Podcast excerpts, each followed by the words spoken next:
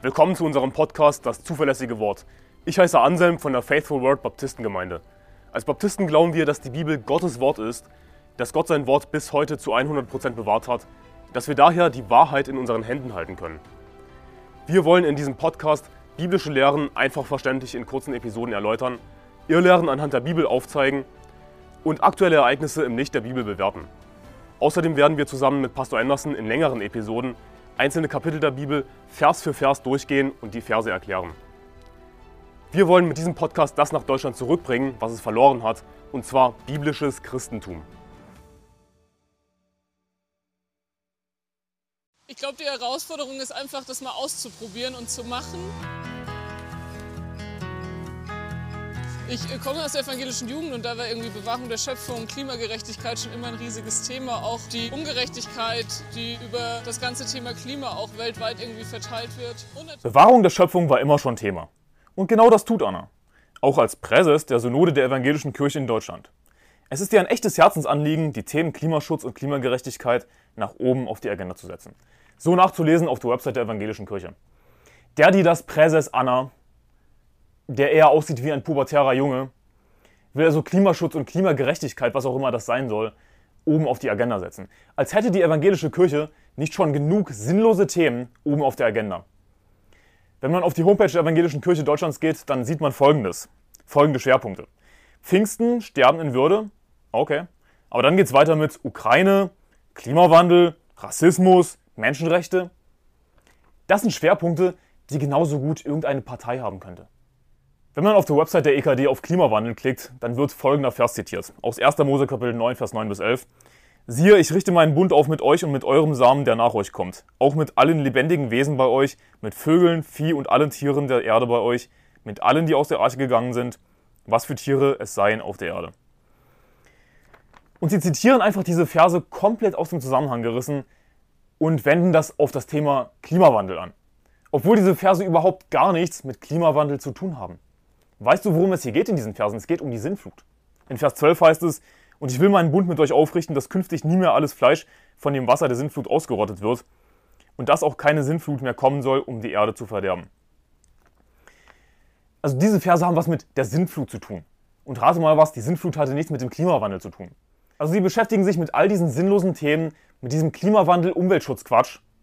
Die EKD hat buchstäblich nichts Besseres zu tun, als sich um Umweltschutz zu kümmern soziale Gerechtigkeit, um Ukraine. Warum findet man keine Schwerpunkte wie das Evangelium, Seelengewinnen, biblische Lehren? Warum findet man nicht tatsächlich biblische Schwerpunkte, sondern nur weltliche Themen? Weil die evangelische Kirche Müll ist. Die evangelische Kirche ist keine Kirche, es ist eine weltliche Organisation, hat mit der Bibel nichts mehr zu tun. Gott hat die Sinnflut gebracht, nicht wegen Klimawandel, sondern die Bibel sagt, weil die Bosheit des Menschen sehr groß war und alles Trachten der Gedanken seines Herzens alle Zeit nur böse. Das Präses Anna sagt außerdem, ich bin ein junger Mensch, ich muss noch ziemlich lange auf dieser Erde leben und da kann man manchmal Angst bekommen. Und natürlich bin ich ein junger Mensch, ich muss noch ziemlich lange auf dieser Erde leben und da kann man manchmal Angst bekommen, aber deswegen ist es für mich irgendwie wichtig, auch wirklich was entgegenzusetzen und sich dafür zu engagieren. Also er hat nicht Angst wegen des Zornes Gottes, der ihn treffen wird, als ungeretteten, gottlosen Menschen, sondern er hat Angst wegen Klimawandel. Wegen des Klimawandels, weil die Erde ja irgendwann zugrunde gehen wird aufgrund des Klimawandels. Nicht aufgrund des Zornes Gottes, nein, nein, nein, sondern aufgrund des Klimawandels. Also was wir sehen, ist einfach ein Paradebeispiel dafür, wie Klimawandel eine Ersatzreligion ist. Anstatt dass hier gesprochen wird über das tatsächliche Ende der Welt, über den Zorn Gottes, und dazu komme ich gleich noch, der tatsächlich alles verzerren wird auf der Erde, stattdessen geht es hier eben um Klimawandel. Wir müssen den Klimawandel aufhalten, und warum hat Präses Anna Angst? Nicht wegen dem, was die Bibel beschreibt, sondern wegen dem, was die Welt beschreibt. Und da kann man manchmal nur Angst bekommen, wenn sie eben den, den Klimawandel sieht. Es ist eine weltliche Ersatzreligion. Klimawandel ist eine komplette Lüge, denn die Bibel sagt in 1. Mose Kapitel 8, Vers 22, von nun an soll nicht aufhören Saat und Ernte, Frost und Hitze, Sommer und Winter, Tag und Nacht, solange die Erde besteht. Solange die Erde besteht, werden die Jahreszeiten nicht aufhören. Das ist, was die Bibel lehrt. Klimawandelreligion sagt aber, dass irgendwann die Jahreszeiten aufhören werden. Nun weißt du was? Klimawandel widerlegt. Diskussion beendet. Die Bibel sagt, dass die Jahreszeiten nicht aufhören werden. Ungläubige sollten sich keine Angst machen wegen des Klimawandels, sondern sie sollten lieber Furcht vom Herrn haben. Die Furcht des Herrn ist der Anfang der Weisheit. Sie sollten lieber Gottes Zorn fürchten, der sie verzehren wird. Denn jede Lüge enthält natürlich einen Funken Wahrheit. Ja, Klimawandel lehrt, dass es ein Ende der Welt gibt und das ist tatsächlich wahr. Es wird ein Ende der Welt geben. Ein Ende der Erde, wie wir sie kennen. Denn die Bibel sagt in, 1, in 2. Petrus Kapitel 3, Vers 10, es wird aber der Tag des Herrn kommen wie ein Dieb in der Nacht. Dann werden die Himmel mit Krachen vergehen, die Elemente aber vor Hitze sich auflösen und die Erde und die Werke darauf verbrennen. Das ist das wirkliche Ende der Welt, das Sie aber ignorieren. Stattdessen kümmern Sie sich lieber um den Klimawandel, den wir aufhalten müssen. Präses Anna ist bescheuert. Gottes Zorn wird alle Gottlosen verzehren, alle, die nicht an den Herrn Jesus Christus geglaubt haben. Das ist, was die Bibel lehrt. Und Gottes Zorn wird auch Präses Anna verzehren und all die gottlosen, falschen ProphetInnen der evangelischen Kirche. Ja, es gibt einen Klimawandel, aber dieser Klimawandel wird so heiß sein, dass die Elemente sich vor Hitze auflösen werden. Das ist, was die Bibel lehrt. Ein weiterer Funke Wahrheit in diesem ganzen Umweltschutzthema ist, dass wir natürlich verantwortungsbewusst handeln sollten. Die Bibel sagt in Lukas Kapitel 16, Vers 10, wer am geringsten treu ist, der ist auch im Großen treu. Und wer am geringsten ungerecht ist, der ist auch im Großen ungerecht. Wir sollten als Christen verantwortlich umgehen mit dem, was Gott uns anvertraut hat. Das Prinzip, das wir aus diesen und weiteren Versen ableiten können, ist, dass Gott uns als Verwalter eingesetzt hat über das, was uns gegeben hat. Er hat uns Talente gegeben, er hat uns Geistesgaben gegeben, er hat uns diese Welt gegeben. Gott hat uns als Verwalter eingesetzt und die Bibel sagt in 1. Timotheus Kapitel 6, Vers 7, denn wir haben nichts in die Welt hineingebracht und es ist klar, dass wir auch nichts hinausbringen können. Alles, was wir haben, müssen wir realisieren, ist uns von Gott gegeben und wir sind als Verwalter darüber eingesetzt.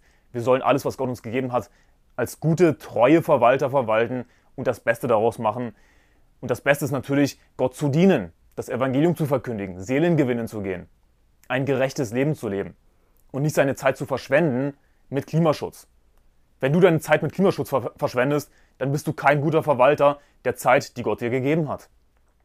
Und jetzt könntest du dir denken, aber Anselm, dann ist doch Umweltschutz etwas Gutes, wenn du doch selbst sagst, dass wir verantwortungsbewusst handeln sollen.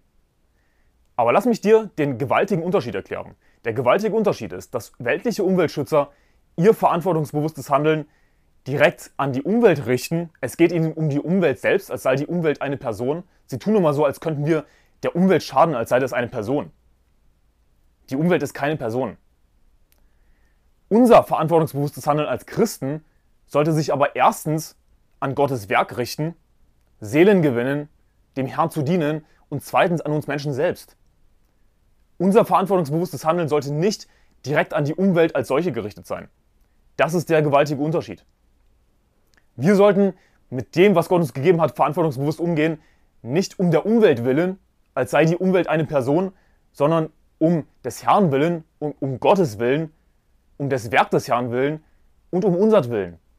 Denn die Bibel sagt in 2. Korinther Kapitel 5, Vers 14 bis 15, denn die Liebe des Christus drängt uns, da wir von diesem überzeugt sind, wenn einer für alle gestorben ist, so sind sie alle gestorben.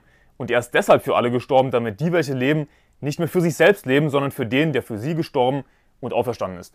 Wenn Präses Anna wirklich diese Verse anwenden würde in seinem Leben, dann würde er sich nicht um Umweltschutz kümmern, um Klimaschutz, um Klimagerechtigkeit, sondern um das Evangelium. Unser verantwortungsbewusstes Handeln als Christen sollte sich an das Werk Gottes richten. Der Weise gewinnt Seelen, sagt die Bibel.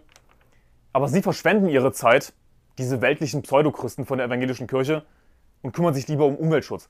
Sie wollen das bewahren, was sie gar nicht bewahren können. Verschwendete Zeit. Das ist nicht verantwortungsbewusst.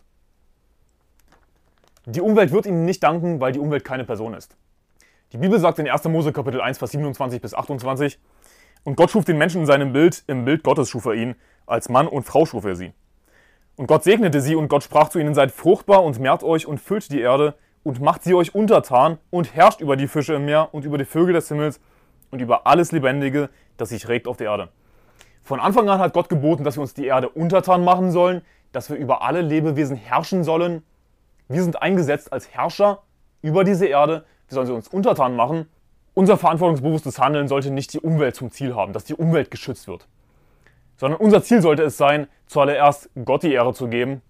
Und was immer ihr tut in Wort oder Werk, das tut alles im Namen des Herrn Jesus und dank Gott dem Vater durch ihn.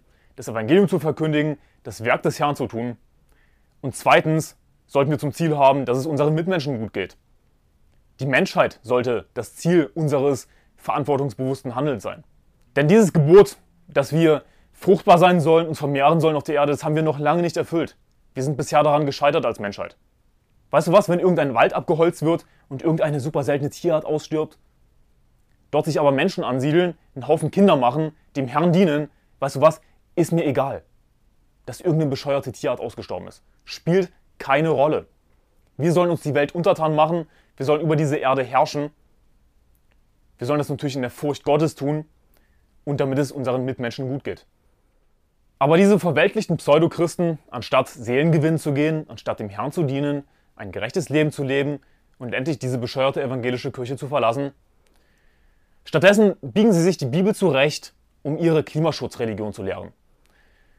Und sie sagen, wir sollen doch die Erde bebauen und bewahren. Siehst du, Klimaschutz. Wir müssen die Umwelt schützen.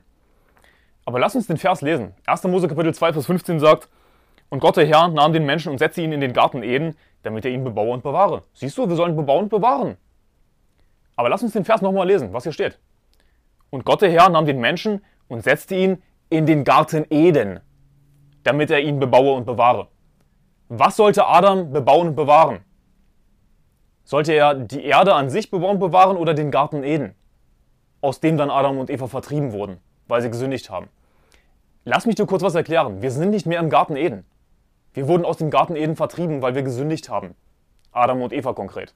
Dieses Gebot bezog sich auf den Garten Eden, dass Adam ihn eben bebauen und bewahren sollte. Gilt also nicht mehr für diese Welt nach dem Sündenfall, die einfach nicht mehr perfekt ist. Wenn wir Gottes Gebot halten wollen, dass wir die Erde bevölkern, dass wir uns untertan machen, weißt du was, dann werden in diesem Prozess Tierarten aussterben, Wälder abgeholzt. Na und? So, so ist das in dieser Welt. So ist das einfach. Dann haben wir aber trotzdem Gottes Gebot eingehalten, dass wir fruchtbar gewesen sind, uns vermehrt haben. Leider haben sich Menschen heutzutage schon längst von Gottes Weg abgewandt, wollen nicht mehr viele Kinder machen, wollen nicht ein gerechtes Leben führen, den Herrn fürchten, Seelengewinn gehen, tatsächlich verantwortungsbewusst sein, wie es die Bibel lehrt. Du als Christ solltest verantwortungsbewusst sein. Aber dein Verantwortungsbewusstsein sollte nicht zum Ziel haben, irgendwie die Umwelt zu schützen, sondern sollte zum Ziel haben, Gott zu dienen und deinem Nächsten zu dienen. Gottes Segen, bis morgen.